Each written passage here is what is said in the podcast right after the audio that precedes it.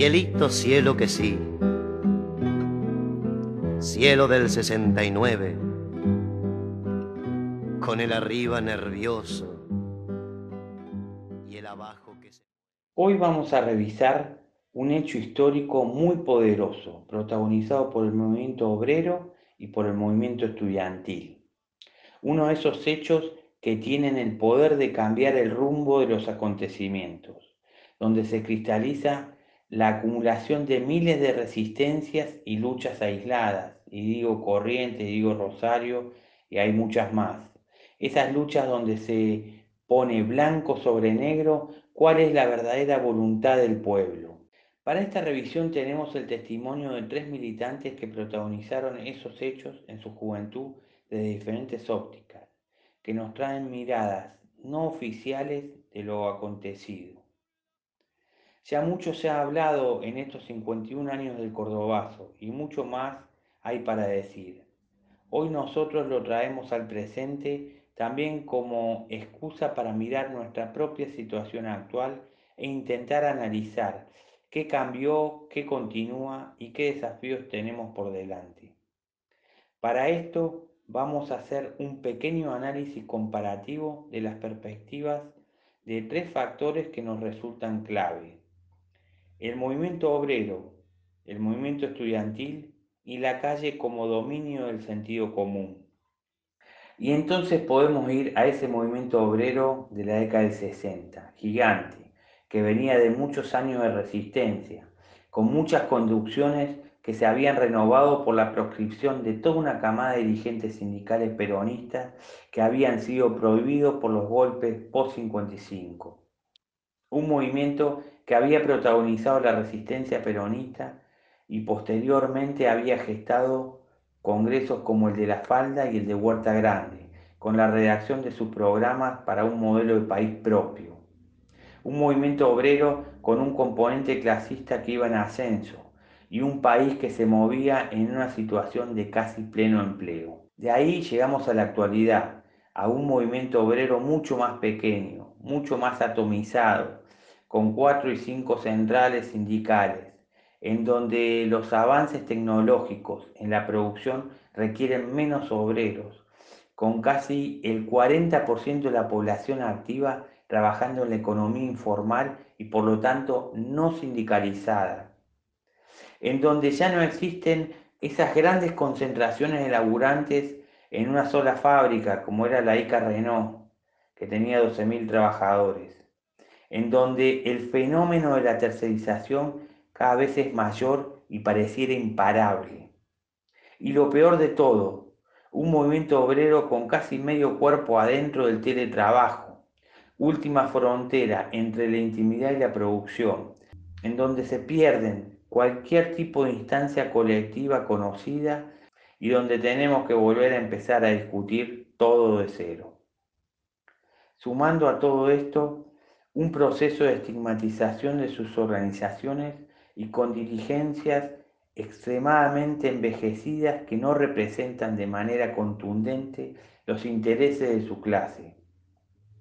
Hago un alto y digo envejecida no porque algún, alguno que otro pretenda morirse en el cargo.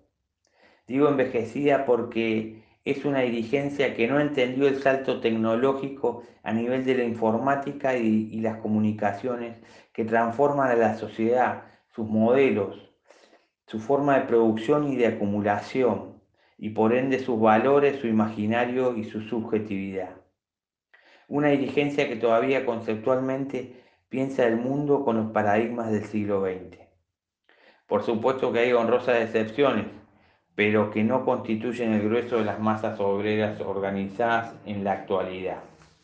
Por otro lado, hoy existen los movimientos sociales, con mucho más dinamismo, pero con limitaciones en cuanto a su rol, que se parece más a dispositivo de contención social que a una instancia político-organizativo de masas además de las dificultades que existen en la articulación entre organizaciones y el mundo sindical. Por otro lado, tenemos el movimiento estudiantil, como bien lo cuenta el doctor Miguel Larroque en su testimonio, Las universidades y sus comunidades educativas fueron las primeras víctimas de ese onganiato pacato y conservador que pretendió cerrar las universidades y se encontró con una rápida y áspera respuesta de los estudiantes organizados en la FUC, Federación Universitaria de Córdoba, un movimiento estudiantil que es el que pariría a gran parte de una generación que estaba dispuesta a dar la vida para cambiar el mundo. Con un gran componente de pueblo laburante entre sus filas, con aspiraciones de ascenso social y voluntad para ir de la sociedad de la desigualdad a la de la justicia social o a la del paraíso en la tierra, según quien la mirara. De ese movimiento estudiantil de fines de la década del 60 pasamos al actual movimiento, que sigue dando sus luchas, que supo mantener la llama sagrada encendida en momentos claves, pero con menos capacidad organizativa y con reivindicaciones mucho más autorreferenciales, con dificultades para construir en conjunto con otros sectores de la sociedad desde una mirada movimentista y no meramente sectorial o reivindicativa. Y en tercer lugar está la calle, el templo de los movimientos populares en Argentina. Escuchar a Juan Villa, uno de los entrevistados, hablar de la calle es como escuchar hablar a alguien de la conquista de un tesoro invaluable. Era la conquista del sentido común. Tener la calle era, era estar parado en el centro del cuadrilátero. El que tenía la calle era el que podía discutir de igual a igual al poder de turno. Así nuestra historia, las bombas en la Plaza de Mayo en el 55, el tercer cuerpo del ejército intentando desalojar las calles en el Cordobazo. Todo por conquistar ese lugar estratégico en la política argentina. Hoy la calle sigue siendo un lugar de definiciones y sigue siendo un terreno en disputa. Hoy el significado mismo de la calle entra en tensión por la fuerte intervención de los medios de comunicación masiva y de algunos actores de redes sociales que son capaces de magnificar pequeños hechos y de ocultar grandes acontecimientos. En definitiva, hoy es todo más brumoso en cierto sentido con actores que juegan a guionar realidades inexistentes. Por otro lado, en los últimos tiempos, las fuerzas de la reacción se han animado a pisar el territorio callejero, mientras las fuerzas populares han sido más discretas en su utilización. Ni hablar de estos tiempos de minorías crispadas y fogoneadas a manifestarse públicamente en defensa de privilegios. Y bueno, ahora sí, los dejo con estos tres testimonios de dos compañeros y una compañera que vivieron el Cordobazo y sus alrededores en primera persona y nos narran vivencias de uno de los hechos populares más importantes del siglo XX junto con el 17 de octubre. Bueno, y para arrancar vamos a escuchar el testimonio de Miguel Larroque, un estudiante del Cordobazo. Cielito, cielo que no, cielito que le parece borrar y empezar de nuevo y empezar pese a quien pese. El cordobazo fue una respuesta popular masiva a las arbitrariedades de la dictadura de Onganía, que en Córdoba se apoyó en sectores clericales y oligárquicos.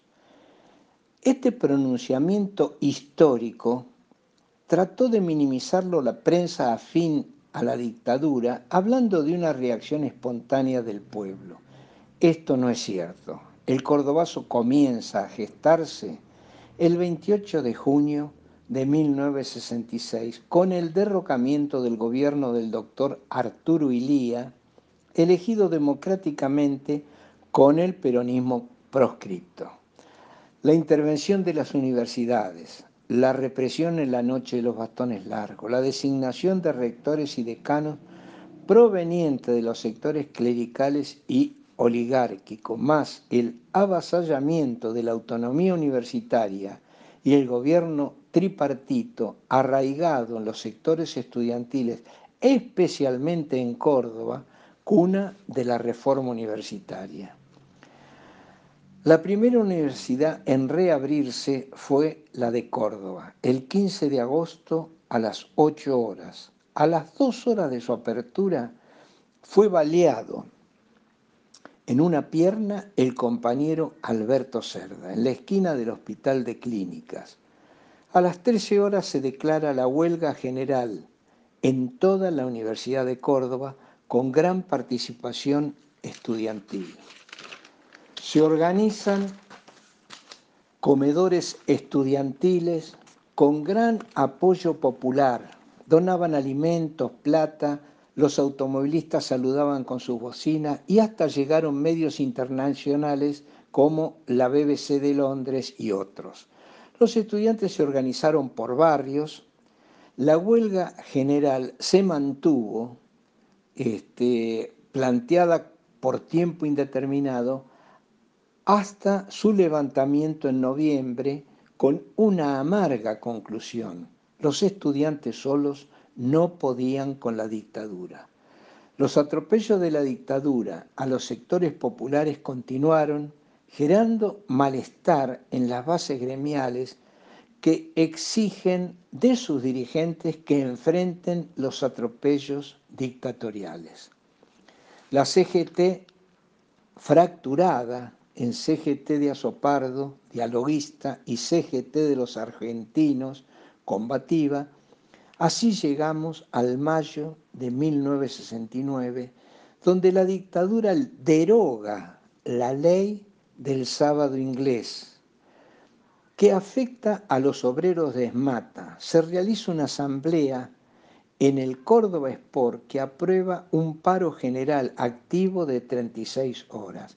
Esto provoca una catarata de asambleas, plenarios de base, de distintos gremios de ambas CGT, exigiendo el paro activo. Esto determinó que se junten eh, en un momento trascendental el Pidio Torres, este, Agustín Tosco y este, Atilio López. Y se gesta la unidad en la acción para canalizar el clamor que venía de abajo. Se convoca un plenario de ambas CGT para discutir un paro general activo de 36 horas. El estudiantado venía trabajando con los sectores combativos del movimiento obrero. El líder indiscutido era Agustín Tosco, querido y respetado por el estudiantado, por su integridad, por sus convicciones, por su compromiso con la lucha antidictatorial. Se diagramó cómo ingresarían las columnas obreras. Se plasmó la unidad en la acción obrera estudiantil. El día 29 a las 11 de la mañana los, los obreros abandonan las fábricas, convergen las columnas de obreros y estudiantes hacia el centro de la ciudad y ahí se genera un hecho inesperado, la incorporación masiva de la población a las columnas, cantando las consignas, simultáneamente y a medida que avanzábamos, desde las, ventanas, la ventana los vecinos nos saludaban con banderas argentinas. Cuando comenzó la represión, luego del asesinato de Mena frente a la terminal de ómnibus, en medio de los enfrentamientos, comienzan a lanzar maderas, cajones para las barricadas como un hecho masivo y generalizado. Esto superó todas las expectativas y determinó la posterior caída del gobierno de Onganía. Cielo del 69, con el arriba nervioso y el abajo. Soy Susi Carranza este, en mayo de 1969 me encontraba trabajando en eh, la fábrica de lámparas este, perteneciente a la industria del vidrio y por ende perteneciente al sindicato del vidrio. Este, hacía dos años que estaba trabajando en esa fábrica, eh, era delegada, había sido recientemente elegida delegada. Este, función que pude cumplir muy poco porque el sindicato del vidrio no nos aceptaba este, como delegados, porque no éramos los que ellos habían propuesto. Bueno, así transcurrieron los días, este, eh, en aquel otoño de mucho frío a la mañanita, pero este, de días soleados en Córdoba. Así llegó aquel 29 de mayo en el que las trabajadoras y los estudiantes salimos a peticionar a las calles este, por el sábado inglés. Previo a eso había habido una asamblea en el Córdoba Sport el día 14 de mayo donde habíamos sido este, reprimidos este, por la policía. Em, para el momento del 29 nosotros decidimos en la fábrica del cordón San Carlos, este, esta era una zona altamente fabril, había alrededor de unas seis o siete fábricas en un tramo como de 8 kilómetros, quizás un poco menos. Este, entre los delegados de las distintas fábricas y de EPEC, zona Villarrebol, este, habíamos decidido salir a peticionar por el sábado inglés, que era este, nuestro mayor reclamo en ese momento. Eran épocas del gobierno de Onganía. Eh, bueno, yo trabajaba turno tarde ese día, pero eh, me voy a la mañana a la fábrica, cuando llego, las compañeras este, estaban saliendo ya. El dueño de la fábrica en ese momento era un señor Kitrosser, que había decidido cerrar la planta porque había amenaza este, de bomba. Bueno, salieron todas las compañeras, se fueron a sus casas y algunas muy poquitas nos fuimos al centro. Este, o salimos con la intención de llegar al centro. Cuando cruzamos el Parque Sarmiento, este, empezó la primera represión este, de la policía. Pero ahí también nos enteramos, este, junto a unos compañeros de EPEC que marchaban con nosotras, que había, eh, habían asesinado al compañero Máximo Mena, que venía en la columna de Icarreno. Bueno, ya desde ese momento este, fue eh, todo un caos la ciudad. El centro fue copado por todos los trabajadores y bueno, íbamos de un lado para el otro, este, haciendo barricadas en las calles, este, prendiendo fogatas y bueno, a lo lejos veíamos que algunos autos se quemaban. Este, los obreros que son... Eh, el sector humano más pasivo que conozco estaban muy enojados y estábamos muy enojados. Bueno, este, eso eh, fue eh, un poco el comienzo de lo que fue aquella jornada que a lo largo del día nos encontró eh, pasando de una calle a otra en la zona de Güemes, este, en la zona de eh, Patio, lo que hoy es Patio Olmos, este, fue muy importante, pero recién después de pasados los días, pude eh, analizar lo importante que había sido el cordobazo para los trabajadores este, y para los estudiantes, pero también lo importante que había sido el trabajar, em, lo importante que había sido para mí, este, como trabajadora, aquel día aquel día que me cambió la vida para siempre.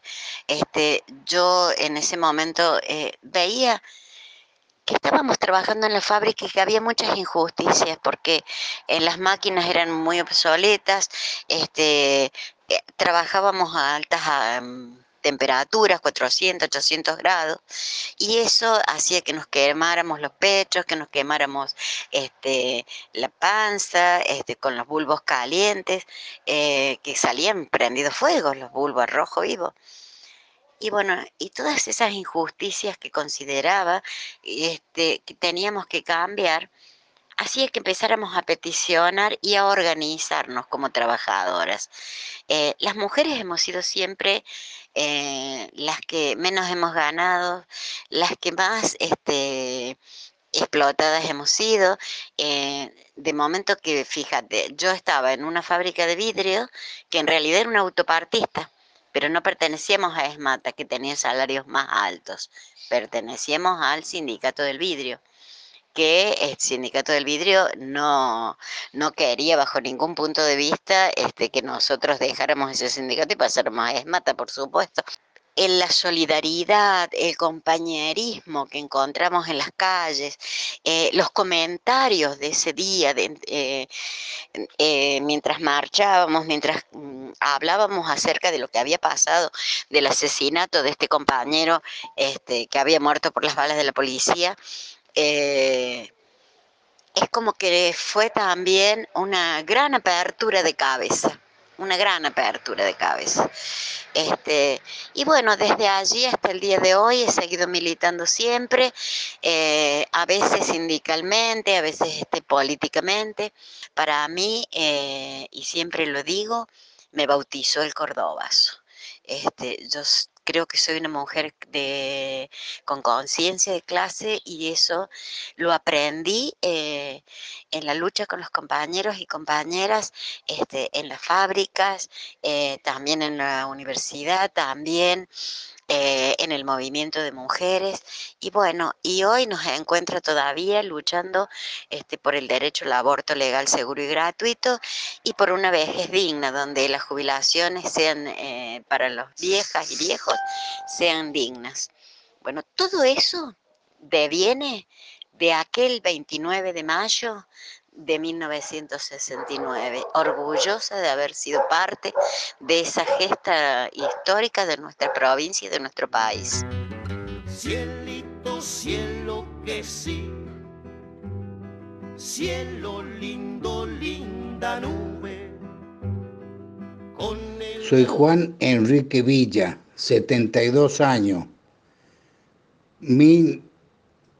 1969 entré en la fábrica Perkin a los 21 años como empleado común.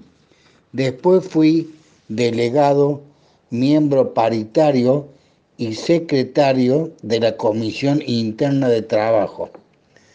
Nuestra tarea eran los reclamos internos dentro de la fábrica.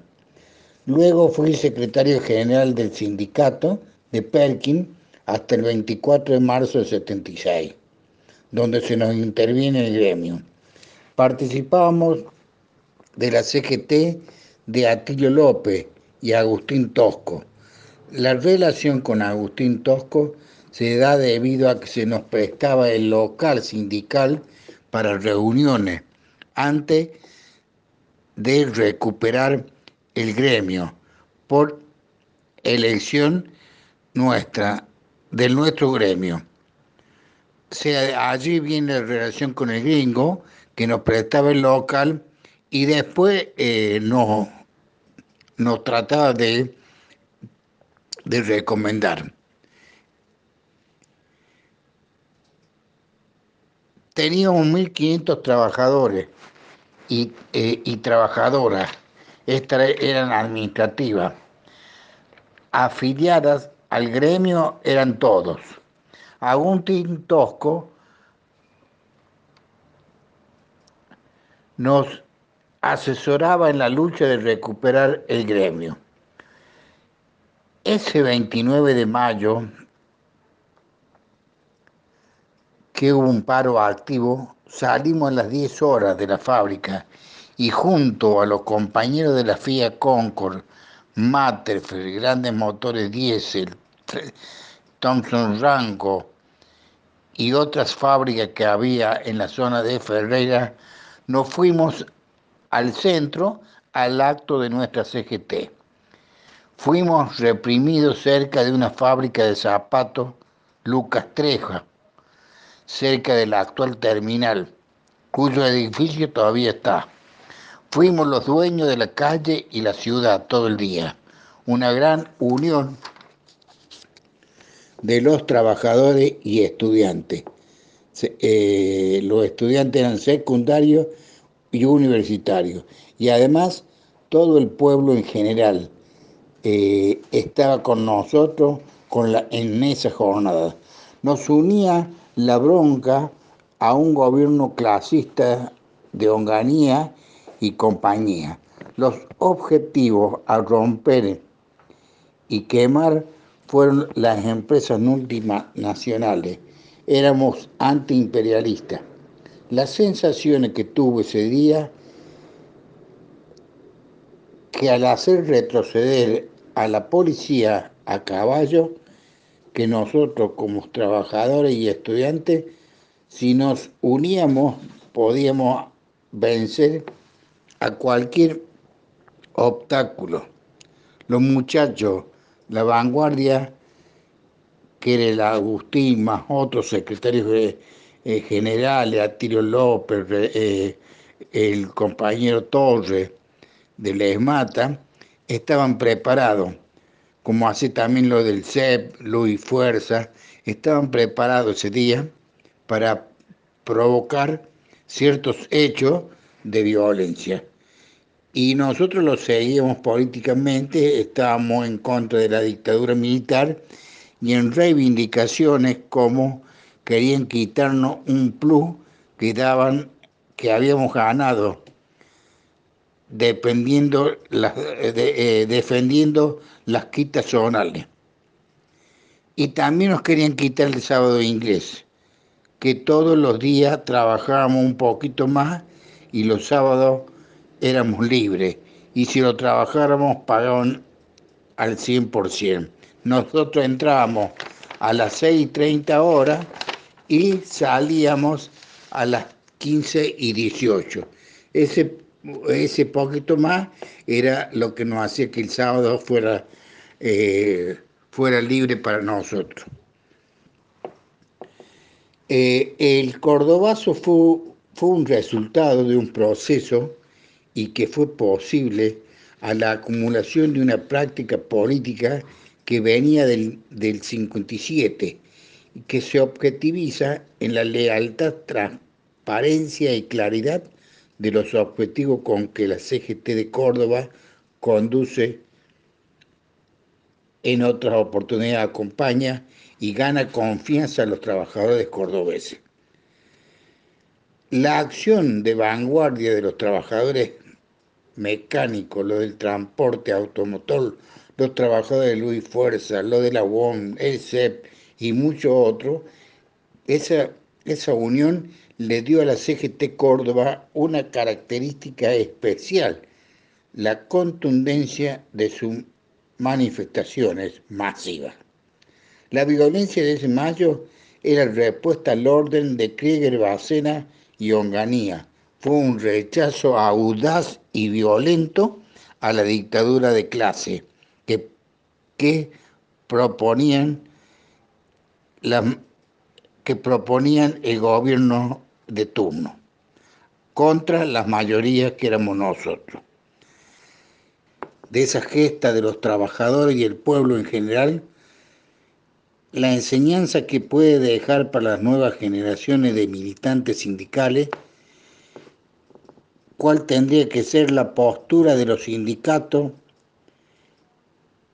en este 2020 para corresponderse de esta nueva etapa con lo que podrían ser algunos de los planteos y de la idea de, los compañeros que estaban en el 69. El de entonces era un sindicalismo de propuesta y de contrapoder, de cambio social, comprometido con el restablecimiento pleno de la vida democrática, con el fin de la proscripción además obviamente de ocuparse de los salarios y de la negociación colectiva de los servicios, hoy en los sindicatos predomina la gestión de la salud y de la negociación de salarios, sin un proyecto político propio de un contrapoder reformista. Con el arriba que baja y el abajo que se sube